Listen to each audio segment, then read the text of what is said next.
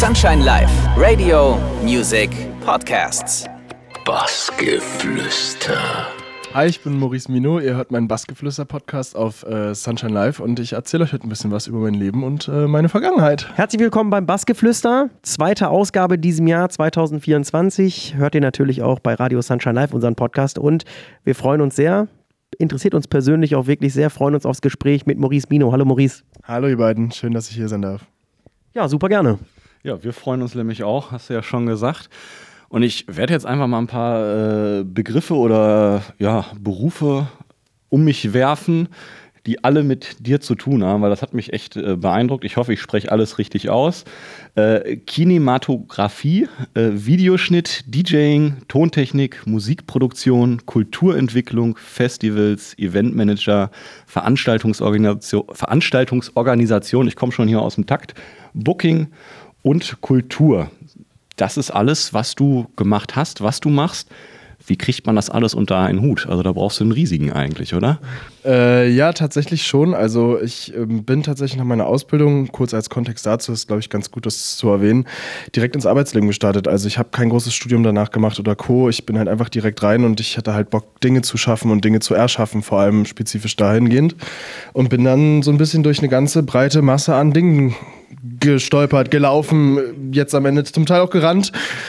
Aber da kommen wir gleich noch zu. Ja, auf jeden Fall. Vorher bleiben wir noch ein bisschen, ähm, ein ganzes Stück weiter vorne, 2011, also dann mittlerweile 13 Jahre hast du eine Ausbildung, die du angesprochen hast, als Mediengestalter gemacht. Was war die Idee deines Lebens in dem Moment, als du gesagt hast, das fange ich an? Was hattest du damit schon so wirklich im Kopf oder du lachst so oder war das einfach so, irgendwas muss ich ja machen? Ja, also ich hatte eine sehr blühende Computer World of Warcraft Phase mit 16, 17 und fand Videoschnitt ganz geil, muss ich ganz ehrlich sagen. Äh, und dann war das irgendwie so die passende Ausbildung für mich. Ich hatte Bild, hatte Ton, hatte Videoschnitt. Ich hatte auch so ein bisschen Bock auf diese ganze Richtung, mich technisch so ein bisschen zu ähm, informieren und zu schauen, was es so gibt. Und dann bin ich da hingekommen und fand das eigentlich ganz cool. Heißt das, du hast dann eher am Mediengestalter, ist ja auch wahrscheinlich dann Grafikdesign oder sowas, ähm, ja Hast du auch dann eher am Computer oder hast du auch selber dann gemalt? Wie kann ich mir das vorstellen bei dir? Ähm, ja, genau. Also ähm, tatsächlich ist es so ein dreigespaltener Ausbildungsberuf. Du hast so Tontechnik, dann halt auch die Videoschnitttechnik, dann hast du halt auch so Dramaturgie. Ähm, wie geht man mit einer Kamera um? Wie drehe ich ein Video? Also es war wirklich so eine sehr breit fächernde Ausbildung, die halt alles irgendwie beinhaltet hat. Und ich bin speziell dahin gegangen, weil diese Privatschule, auf der ich war, Zimdata heißt die, äh, Shoutout geht raus, äh, kann ich nur empfehlen, weil ich habe mich damals gefragt, will ich jetzt äh, vier Kabel tragen? Will ich jetzt irgendwie im Backdrop irgendwo rumhängen und da nicht wirklich viel mit von mitbekommen? Oder will ich selber machen? Und diese Schule hatte einen relativ großen technischen ähm, Verleihpool, den du intern nutzen durftest. Das heißt, ich habe mit 16, 17 schon angefangen, Freelancing irgendwelche Projekte umzusetzen mit dieser Technik, die da halt war. Und das war relativ cool und spannend. Und da bin ich eigentlich so ein bisschen erst als Videograf eingestiegen. Also genau, danach kam noch so ein bisschen YouTube, viel Videoproduktion und Schnitt und so, aber soweit erstmal, ja. Und dann haben dich diese CDJs angelächelt auf einer Hausparty, haben wir gehört. Da soll es dann gefunkt haben zwischen euch.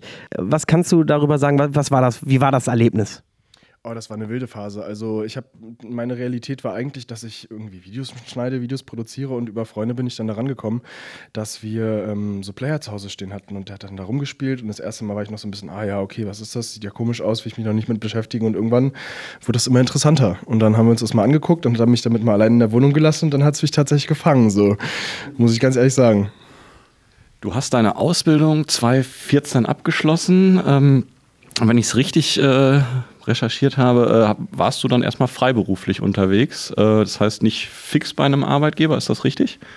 Äh, das war tatsächlich immer schon so ein kleiner Split, also auch durch private Situationen. Ich habe so zwei Jahre nach meiner Ausbildung, nachdem ich dann freiberuflich und auch in einer Firma gearbeitet habe, ähm, ja, ein Kind bekommen und äh, eine Tochter in meinem Leben gehabt. Da bin ich sehr froh drüber. Aber dadurch war so ein bisschen schwierig, 40 Stunden fest für jemanden zu arbeiten und ich musste das ein bisschen aufteilen. Und ich habe meistens immer in meinem beruflichen Werdegang ähm, 30 Stunden in der Agentur gearbeitet, habe Video gemacht, bis dann wirklich irgendwann so der Schritt hin nur zur Musik kam und ähm, so ein bisschen äh, viele verschiedene Dinge nebenbei in der Zeit frei gefüllt, die ich abends so hatte mit einem Kind zu Hause. Ja, man muss auf jeden Fall sagen, irgendwie, wenn man dir auf den sozialen Medien folgt, ist auch richtig schön zu sehen. Also man merkt schon da, ihr seid ein richtiges Team und ähm, da freust du dich auf jeden Fall auch drauf, äh, Zeit äh, mit dir zu verbringen. Genau, und dann war ein Thema auch Monophobia. ähm, das hast du gegründet.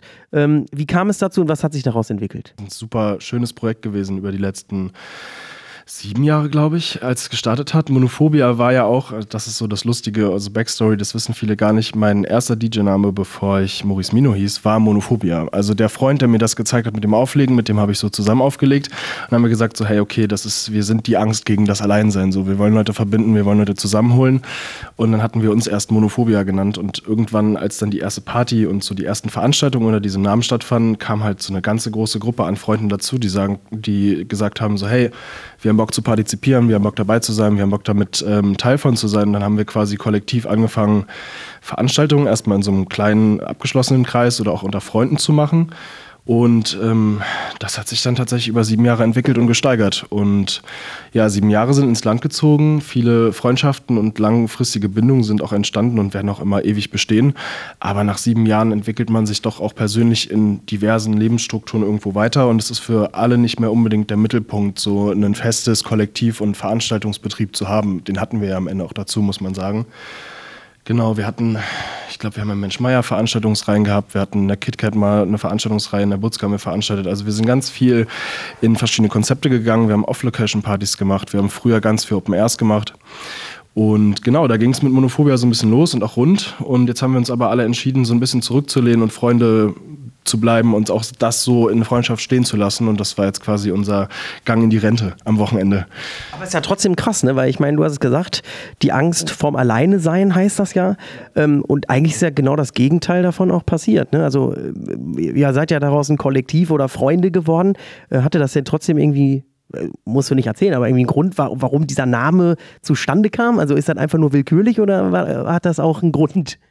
Äh, der Name kam tatsächlich durch ähm, dieses Konzept am Anfang auch. Es mag relativ einfach klingen, aber wir haben versucht, einen Raum zu schaffen, an dem jeder willkommen war, jeder kommen durfte, jeder auch akzeptiert war und egal wer jetzt auch kam oder wer zu unseren Veranstaltungen gekommen ist, wir haben niemanden versucht auszugrenzen und damals ging das ja tatsächlich in den Freiräumen in Berlin noch, dass du sowas einfach machen konntest. Wir haben halt einfach damals Haselhorst, bevor es H13 war, 2015, 16 da unsere Anlagen aufgebaut und das hat niemanden gejuckt und da ist aber jeder willkommen gewesen und gekommen und das war für uns so dieser Träger zu sagen, okay, wir fangen jetzt einfach mal an, Sachen zu tun, damit die Leute nicht alleine sein müssen und das war so unsere Mission damals noch. Also ich meine, wir waren 21, 20, das war eine wilde Zeit. Schönes Open-Air-Gelände auch hinten dann auf dem Weg nach Spandau, ne? Auf jeden Fall, kann ich mich auch noch dran erinnern. Ja, äh, kommen wir zum äh, Polygon Club Berlin. Äh, da hast du als Booker dann gearbeitet.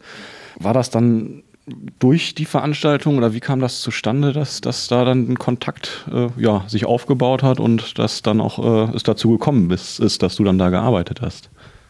Das tatsächlich, jetzt habe ich gerade kurz überlegt, wie die Verbindung zustande kam, aber ähm, der Maxi gewesen, mit dem ich da in Verbindung getreten bin, ähm, das äh, war damals ein Kollektiv auch, was sich gegründet hat, Club Liberté hieß das. Das hat quasi im Polygon, also vorher in der Burg Schnabel und dann im Polygon seine Veranstaltung quasi ausgetragen. Und ähm, da wurde ich dann mal gebucht, dann wurde ich mit ins Kollektiv geholt, dann bin ich mit Max auch so ein bisschen zusammengekommen und er hatte quasi mit unseren Partnern dann oder hatte Partner im Polygon, für die er veranstaltet hat und hat mich dann damit reingeholt. Und dann waren wir beide quasi quasi für eine gewisse Zeit, bevor der Laden dann zwischen Kosmonaut, Polygon hin zum Oxy gewechselt ist, eine Stelle als Booker.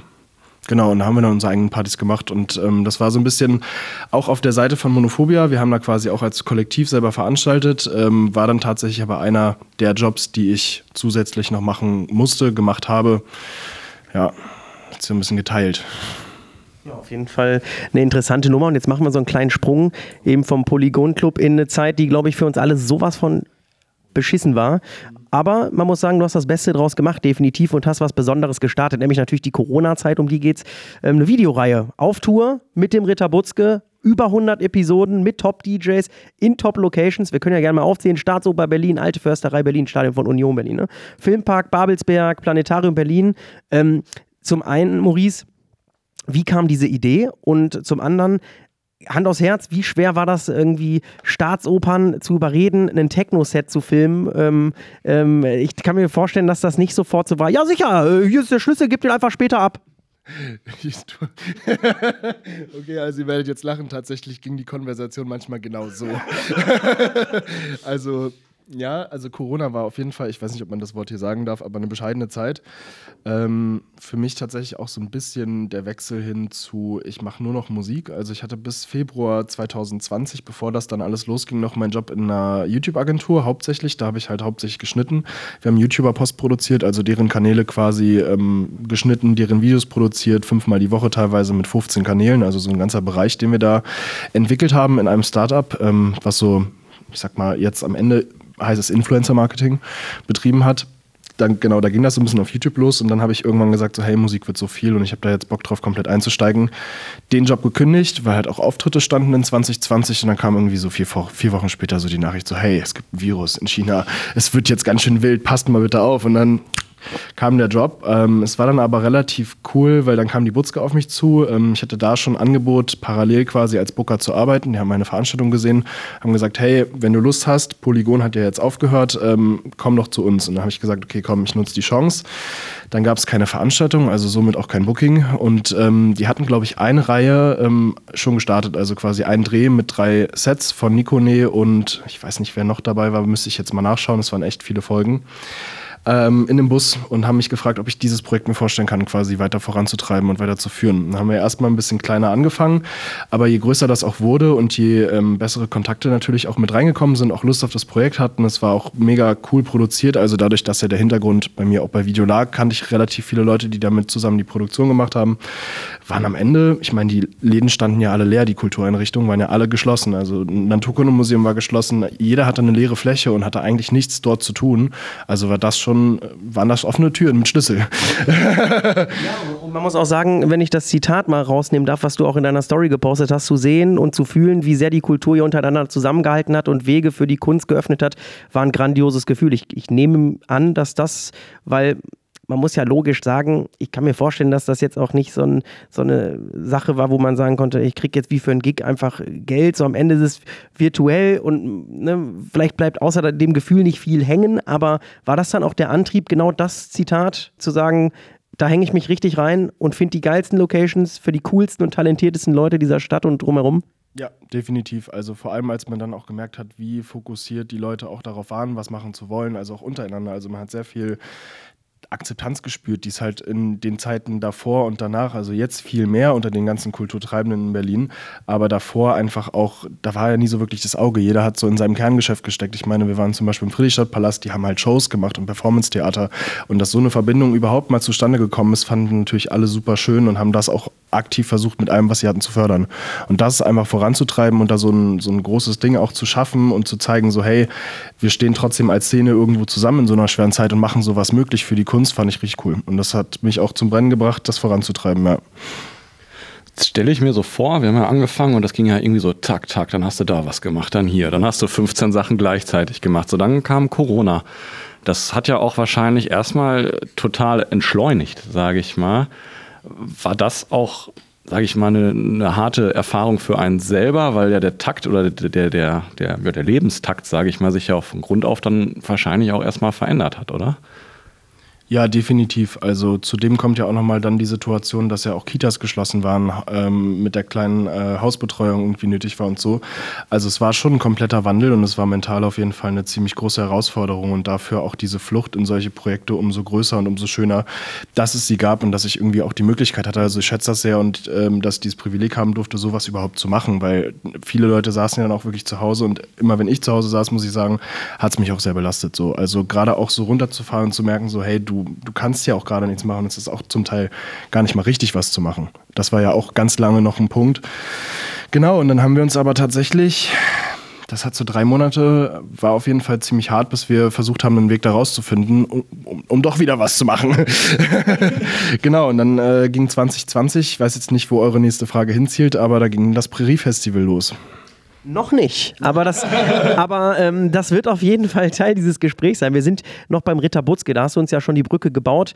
Da hast du ja dann auch als Booker ähm, Dinge übernommen, Techno-Reihe Takt beispielsweise, die dann aber ja, ich muss rechnen, ja, vor ein paar Monaten ähm, dann natürlich, ja, die letzte Party gestiegen ist. Da muss, war bestimmt auch ein emotionaler Abschied und war das einfach nur dem geschuldet, dass du als Maurice Mino auch zu viele Projekte und zu viele Gigs hast? Ja, definitiv. Also ich komme langsam halt in eine Phase rein und ich habe sehr viele Sachen gemacht, einfach auch, weil ich äh, sehr viel Spaß hatte, diese, dieses Leben auch zu führen, Sachen auf die Beine zu stellen. Da war auch so ein sehr, sehr großer Teil von Selbstverwirklichung drin in diesem ganzen Prozess an Dingen ähm, und Selbstfindung tatsächlich und auch immer noch. Aber der Weg dahin aus der Butzke raus war jetzt tatsächlich auch der, mich selber so ein bisschen runterzubringen, das alles auch so in Einklang zu bringen, dass ich nicht meinen Fokus immer auf 15 Sachen gleichzeitig haben muss, weil de facto habe ich ihn jetzt trotzdem auf 15 Sachen gleichzeitig. Aber dann ist es keine 16. und 17. dazu. Und ähm, ich hatte die Zeit tatsächlich auch einfach nicht mehr. Und mit so dieser Entscheidung, jetzt nur noch die Festivals zu machen oder das Festival, Festival zu machen, ähm, kommt auf jeden Fall deutlich mehr Ruhe rein und ich merke, dass ich mental einfach entspannter bin. Also wir haben ja noch andere Veranstaltungsprojekte auch gehabt in verschiedenen Städten mit verschiedenen Freunden, die ich jetzt so über die Jahre auch ähm, kennenlernen durfte. Und ähm, ja, so 16 Nächte in der, äh, im Jahr quasi weniger Abendleitung machen zu müssen, 16 Stunden am Stück, das ist schon deutlich entspannter und das entspannt auch mein Leben und halt meine mentale und körperliche Gesundheit auf Dauer. Und den Schritt und Prozess wird so langsam an, am Gehen, auch wenn es mir nicht gefällt. Ja, aber sehr erwachsen und auch sehr, sehr wichtig. Das äh, muss man auf jeden Fall bei all dem Party und Reiserei auch einfach eingestehen, ja. Ja, ich meine, irgendwann geht es auch einfach nicht mehr. Ne? Wie du selber sagst, Gesundheit sollte immer dann auch an erster Stelle stehen. Äh, kommen wir von Arbeit auf Zusammenarbeit. Äh, kommen wir auf den Tim, äh, Sinport. Äh, Habe ich gesehen, da ihr mögt euch, glaube ich, ganz gerne. So, das äh, ist, ist irgendwie auffällig. Ihr spielt oft auch zusammen. Wie habt ihr euch damals kennengelernt? Es gibt auch Hinweise auf so ein neun Stunden Set, was ihr mal irgendwie gemacht habt. Also ich weiß. Ähm, neun Stunden, das ging sogar ein bisschen länger, glaube ich sogar. Die Presse denkt neun, ja. Es waren neun. Disclaimer, es waren 14. Nein, also ja, mit Tim habe ich eine sehr, sehr, sehr spezielle Verbindung. Also vorangesagt, vor allem ist halt mein bester Freund, ne? Also auch geworden über all die Jahre, über all die kleinen Kämpfe und Kriege, die wir zusammen durchlebt haben und ähm, die Tode, die wir gestorben sind, zusammen auf dem Weg hin oder zurück oder wieder hin oder wie auch immer in Projekten und Zusammenarbeit. Ähm, ich schätze ihn sehr in meinem Leben und wir haben uns kennengelernt tatsächlich über Monophobia und damals so Open Airs, die wir gemacht haben, da war er mal gebucht. Ähm, dann kam natürlich immer mal irgendwann die Polizei vorbei und ich musste sein Set absagen, während er auf dem Weg war. Dann haben wir aber auf jeden Fall gesagt, hey, lass auf jeden Fall mal chillen, lass uns auf jeden Fall mal abhängen und ähm, wir hatten damals so eine Livestream-Reihe schon mit Monophobia in 2016 bei mir zu Hause im Wohnzimmer auf einem Ghetto-Blaster, auf einem Kinderstuhl. Revolutionär, genau. Also wir hatten da dann halt quasi schon so eine kleine Streaming-Reihe gemacht und DJs eingeladen. Und dann habe ich eben auch den Tim, weil sein Date halt ausgefallen ist, eingeladen, haben wir uns dann kennengelernt bei mir zu Hause und haben äh, Knusperdinos gegessen. Geschichte erzähle ich auch immer noch super gerne. Tim, wenn du es hörst, Shoutout an die Knusperdinos. Äh, und ja, das hat uns irgendwie gebondet, das hat uns verbunden und dann habe ich ihn an Weihnachten, das erste Mal hatte ich einen Gig im A7, äh, war ein ziemlich also für mich noch eine abgefreakte Erfahrung, weil erster Club so mit komplett LED-Walls und sowas. Mittlerweile hast du es ja überall. Aber damals war das noch so, okay, alle Wände in diesem Laden waren mit LED-Screens voll und so. Und ich fand es voll special. Ich meinte so, hey, hast du Bock damit hinzukommen? Ich war auch nicht so richtig sicher, will ich ja jetzt alleine hin? Und das war auch noch an Weihnachten und so. Und es war äh, dann doch ein ziemlich cooles Erlebnis und da hat es dann auch geknallt. Und danach haben wir uns entschieden, länger und öfter auch mal zusammen zu spielen. Und da ist ja mittlerweile fast alles mit draus entstanden, so voll. Ja, mittlerweile A7 auch geschlossen. Rest in Peace. Ne? Das ist ja das Clubsterben. Ähm, und Tim, äh, der sitzt gerade ganz entspannt zu Hause, hört sich das in dem Podcast an, denkt sich, ja, sehr, sehr nice. Und ja, du wirst auch noch drankommen hier bei uns. Da sind wir uns ganz, ganz sicher. Ähm, aber kommen wir zu dem Thema, äh, wo du auf jeden Fall auch, denke ich, Bock hast, drüber zu reden, was auch äh, echt ein Milestone ist. Ich kann mich daran erinnern, wir hatten ein Freund, ähm, Felix, wenn du wiederum zuhörst, äh, auch von diesem Festival direkt erzählt, gehst du da hin? Ich will da unbedingt hin. Ähm, Prärie Festival 2020, ähm, ja, hast du es ähm, ins Leben gerufen, hast du es erschaffen, das Baby. Ähm, tatsächlich müsste das ja in der Corona-Zeit, beziehungsweise ist es ja da reingefallen. Kannst du uns da mal gleich zwei Fragen beantworten. Zum einen, was kannst du uns über die Idee und das Team sagen? Und zum anderen, wie kacke ist das bitte, wenn man sich so viel vornimmt und dann kommt halt so ein Corona-Jahr und macht einem da so einen, einen Strich durch alle Planungen, die man da sich vorgenommen hat? Mm, wo fange ich an? Ich glaube, ich bearbeite die Fragen von hinten. Also Es war schon ein ziemlich frustrierendes Gefühl, aber ich glaube auch für alle. Also es war so eine, so eine Mischung aus Frustration und aber auch irgendwie, ja, man hat halt zu kämpfen gehabt, auch so mit leicht manisch-depressiven Phasen halt einfach zu Hause. Ähm, man war ja auch nicht in der Lage rauszugehen und so. Und ich glaube, dieser krasse Einschnitt äh, war schon schwierig zu akzeptieren.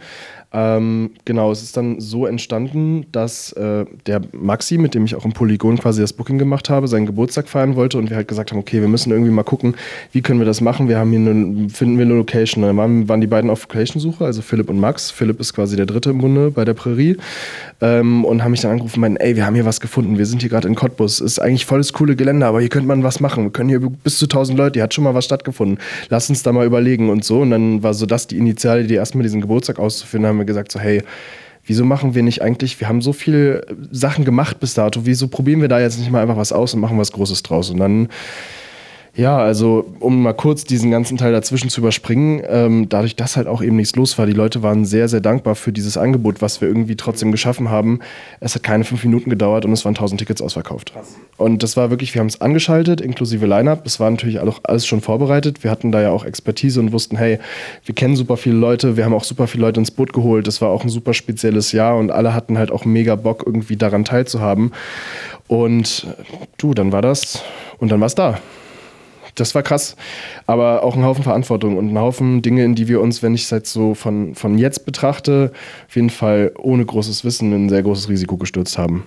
Und es ist gut, dass es da ist und es bleibt auch hoffentlich. Ja. Aber das, äh, da bin ich mir sicher, dass das der Fall ist. Ja, hast du eigentlich äh, die Fragen soweit beantwortet? Ne? Idee, Team, das passt, können wir äh, einen Haken dran machen. Aber äh, du sagst es ja selber, diese Verantwortung. Ähm, ist man denn oder hat man sich trotzdem auch damit auseinandergesetzt, dass das auch vielleicht scheitern kann oder was, was die negativen Folgen sein kann? Du hast ja gerade gesagt, äh, manches war einem gar nicht so, so bewusst. Nimm uns mal ein bisschen mit. Wann war das dann während des Festivals oder war das dann erst in den nächsten Jahren, wo dann plötzlich ja, solche Faktoren aufgetreten sind, dass man sich plötzlich damit auseinandersetzen muss? Ja, also das verändert sich oder hat sich doch in der Historie, würde ich sagen, schon deutlich verändert. Also ich meine, du gehst ja da rein und fängst an, dir erstmal vorzustellen, dass du ja aus diesem Mindset kommst, hey, du möchtest jetzt eine große Feier für deine Freunde haben, dann machst du dir Gedanken, wow, die kommen ja, die müssen drei, drei Tage lang was essen, dann brauchen die ja auch eine Toilette. So diese Gedanken gehen dann los. Ne? Man weiß ja, dass man Infrastruktur Infrastruktur braucht und Co. Aber de facto lernst du ja oder haben wir auch irgendwie in diesem Prozess lernen müssen, über jetzt fünf Jahre hin doch schon eine stabile Kleinstadt auf die Beine zu stellen, die funktioniert und die aufgeht und in, dem, in der auch alles Sinn macht. Und da passieren dann auch viele Sachen, in denen du vor allem halt eine Verantwortung für die Menschen hast, die kommen zu der Veranstaltung, ähm, was man halt Stück für Stück weiterentwickelt und ähm, wo man auch weiterentwickelt und ähm, natürlich auch ein sehr, sehr hohes eigenes Risiko in puncto auf Verantwortung in Bezug auf sein eigenes Leben, weil wenn du halt als so eine Person dahinter stehst und dann halt auch mit zwei, drei Personen dahinter stehst, wenn Dinge scheitern und wenn Dinge passieren und da mal wirklich was schief geht, dann sind wir halt diejenigen, die da auch zur Verantwortung gezogen werden. Und das ist schon also es ist schon auch eine große Drucksituation, die damit einherging über die Jahre so und über das Wachstum und vor allem auch über die Historie, die so passiert ist. Da kommst du über, weiß ich nicht, von Polizeibegehungen bis hin zu Verboten, die aufgrund von Schikane ausgesprochen werden. Wir hatten ein Jahr im, in der Prärie-Historie, in der sie uns am Freitag bei der Begehung den Sound in der Nacht verbieten wollten. Ähm, es, also es gab diverse Geschichten in der Entwicklung, die in dieses Verantwortung ähm, auf jeden Fall groß reingespielt haben und die da sehr viel ähm, quasi Learnings mitgegeben haben. Also es war für uns ein sehr, sehr langer Prozess und ich glaube, wir sind auch ähm, bis dato noch nicht am Ende, sehr, sehr hoffentlich. Ja, dann können Sie ja auf jeden Fall schon mal einen kleinen Ausblick geben. Ich meine, wir sind jetzt äh, ganz frisch noch in, ja, so ganz frisch sind wir auch nicht mehr im Februar 2024. Kann man da jetzt schon so ein paar Einblicke bekommen oder ist das zu früh? In welcher Richtung möchtest du eine Einblicke haben? Auch zum Beispiel so. genau. Nein, aber so ein, so ein, so ein schönes äh, Zückerli ist, hast du schon, bist schon durch mit allen, weißt du schon, wer alles so kommt? Kann man da schon so ein Goodie rausgeben oder äh, ist das noch zu früh? Respektieren wir natürlich dann, aber wir, wir, wir bleiben hartnäckig dran. Äh, ich überlege jetzt gerade, was man in dem jetzigen Prozess schon sagen kann. Also, was ich sagen kann, ist, dass wir auf jeden Fall aus den ganzen letzten Jahren für die Leute, die halt unseren Sound und auch unser Booking kennen, die äh, besten Freunde der Prärie aus den letzten Jahren auf jeden Fall mitgenommen haben. Wir haben äh, exklusiv auf jeden Fall wieder am Start ähm, Township Rebellion als Closing. Das war äh, tatsächlich ist es ein Prärie-Ding geworden und ein Klassik geworden, dass sie das Closing im Canyon spielen. Da freuen wir uns wieder sehr drauf in diesem Jahr. Und ähm, dann sind natürlich auch noch ein ganzer Haufen andere schöne Leute dabei, aber die könnt ihr euch dann online reinziehen. Ja, das, das kriegen wir hin. Und jetzt auch unser Wunsch, da kannst du uns ja mal helfen. Den Marlon würden wir ja auch gerne mal hier bei uns haben, aber der, der redet nicht gerne. Ähm, ist aber auch okay. Das kann er ja gerne machen. Aber ähm, wenn du auch als Maurice Mino ja, dann nicht auf dem Festival rumhoppst oder ähm, ja, hier in Berlin bist, dann bist du oder warst du in Argentinien, Kolumbien, Bulgarien, Tschechien, Schweden, Österreich, Slowakei, Spanien, England auf dem Fusion Festival und Co. Das ist ja irre. Äh, ich glaube, das kann man manchmal selber gar nicht glauben. Ähm, was ist denn da so direkt in deinem Kopf geblieben, wo du sagst, boah, das ist schon, da kriege ich auf jeden Fall eine gewaltige Hühnerpelle und das war schon sehr, sehr special, dass ich das mit meiner Musik erreicht habe? Oh, ähm, tatsächlich muss ich sagen, so der Moment raus aus dem, was man kennt, zu gehen und so in komplett neue Länder auch zu fliegen und sowas und dann sich auch ähm, visuell vor Augen zu holen, dass man da jetzt für diesen Weg auch ist oder durch diesen Weg auch ist, den man gegangen ist und äh, das aufgrund dessen auch darf und dieses Privileg hat. Das war so der Moment, wo ich gesagt habe, so okay, krass, ich gucke mal nach hinten und ich sehe mal, was ich überhaupt geschafft habe und wo, wo bin ich jetzt überhaupt hin? Ich fliege jetzt dort aktiv hin, um da Musik zu machen so und das ist das, womit ich meinen Lebensunterhalt bestreiten darf und das hat wunderschön irgendwie irgendwie diese Erfahrung zu haben und das auch leben zu dürfen. So. Genau, aber ja, äh, ich würde sagen, jetzt so in der letzten Zeit hatte ich auf jeden Fall Lerzklopfen, muss ich sagen. Also das Mal jetzt äh, im Luftschloss, genau, im Luftschloss bei der SOS Underground ähm, war auf jeden Fall richtig, richtig, richtig äh, ja, fordernd und hat mich mal wieder sehr, sehr unter Druck gesetzt. Ja, wir haben nämlich auch ein Zitat wieder gefunden bei dir in der Story. Nach vielen Auftritten bin ich lange nicht mehr in so viel Ehrfurcht und Nervosität gewesen wie jetzt. It's been always a dream. Freue mich aufs Luftschlösser bauen. Danke 3000 Grad. Erzähl uns. Ähm, ja, ich meine, du hast es angeschnitten, aber da, da ist wirklich Lerzklopfen angesagt. Da ist, äh, das sind besondere Momente, glaube ich, einfach, wenn man dann erfährt, so, es ist, es, es ist fix. Äh, ja, tatsächlich war das für mich eine relativ ähm, überraschende Anfrage, die von der Leni kam. Dafür bin ich auch so, so, so dankbar. Ich habe ähm, natürlich die Fusion über die ganzen Jahre auch mitverfolgt in dieses Gelände. Und ähm, ja, ich bin dann noch nie dahin gekommen zum Spielen und zum Musik machen und dort auch hinfahren zu dürfen und diese Erfahrung machen zu dürfen, auch mit so einer lieben Crew und so tollen Menschen, war einfach mega, mega, mega schön. Und ich hoffe natürlich, ich bin auch irgendwann mal auf dem großen Festival da, aber das alleine hat schon einfach einfach so viel an Erfahrung mitgemacht. Das war super schön und ich war mega aufgeregt. das meint man ja vielleicht zu glauben, wenn man so viel erlebt, so viele Eindrücke, so viele Reize. Hat man da manchmal auch das Gefühl, man kann sich vielleicht manchmal gar nicht mehr freuen oder obwohl man sich freuen sollte. Und wie schön ist es dann aber doch immer wieder vielleicht auch festzustellen, ah, es gibt doch noch diese Punkte, die einem so diese Gänsehaut, sage ich mal, äh, ja, bereiten. Ja, ich glaube tatsächlich, das ist das, was man sich halt im Verlauf oder im ganzen Prozess auch selber irgendwie behalten muss. Also zumindest ist es was, was ich jetzt für mich festgestellt habe. Viele Dinge, klar, überschreiben sich auch. Das klingt jetzt so blöd und auch aus einer Position rausgesagt, in der ich ja auch sehr viel unterwegs war und dann auch zu sagen, ja, es überschreibt sich viel, aber wenn du zum Beispiel jetzt an einem Donnerstag, Freitag, Samstag und auch noch an einem Sonntag gebucht bist, dann ist da nicht mehr so dieselbe Freude, wenn du am Samstag im Zug sitzt und dann nochmal wieder zur nächsten Location fährst und zur nächsten und irgendwie im Zweifel auch die ganze Zeit meistens alleine unterwegs bist, in der man sich wirklich wieder so richtig, richtig auf was freut, weil es ist dann schon Arbeit und man muss dann halt auch gucken, dass man es wie welche behandelt und genauso wie wenn man zu viel arbeitet, muss man sich da halt auch Pausen nehmen. Und ich bin jetzt gerade zum Ende hin von 23 und da bin ich auch relativ glücklich drüber, ein ähm, bisschen zurückgegangen, was jetzt irgendwie sehr oft im Monat Spielen angeht und sehr selektiv geworden, was ähm, die Auftritte angeht, die ich spiele, damit ich eben diesen Spaß daran auch wieder habe oder viel mehr habe und nicht immer in dieser Drucksituation Situation stehe, da auch mit meinem ähm, Spaß daran zu bezahlen. Mhm. Ja. Ja, klingt vernünftig. Und äh, vor lauter Milestones, die du setzt, ist uns total durch die Lappen gegangen, dass wir auch noch über das Wilde Möhre Festival eigentlich sprechen müssen, denn äh, da kam es ja quasi auch mit zu einer Zusammenarbeit. Kannst du da ein bisschen was zu erzählen? Wie, wie kam das äh, dazu? Und ähm, ja, wie, wie ist es? Oh ja, das ist jetzt der nächste wilde Breaking Point, den du angeschnitten hast, ja.